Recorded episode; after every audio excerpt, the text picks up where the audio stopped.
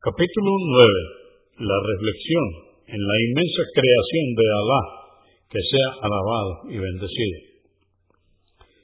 Dice Alá el Altísimo en el Corán, en el capítulo 34, aleya o verso 46. Ciertamente os hagáis una cosa para que se evidencie la verdad, que os pongáis ante Alá de dos en dos, o solos, y que reflexionéis.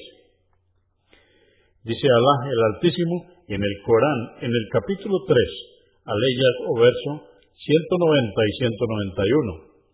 En la creación de los cielos y la tierra, y en la sucesión de la noche y el día, hay signos para los dotados de intelecto.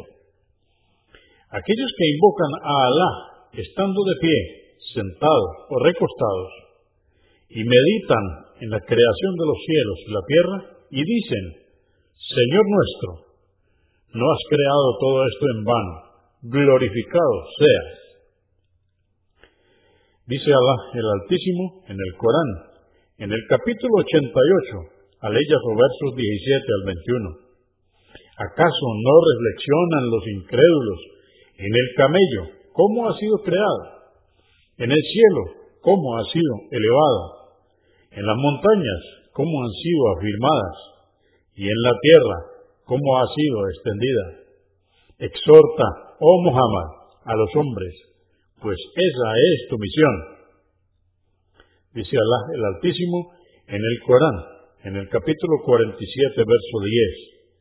¿Acaso no transitan los incrédulos por la tierra y observan?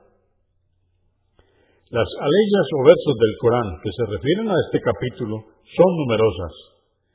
En cuanto a los hadices, podemos mencionar el citado anteriormente en el capítulo 5, número 66. El dotado de inteligencia es aquel que reflexiona sobre sus acciones, examinando su conciencia. Narrado por Abu y Hala Shahad ibn Aus, que complacido con él.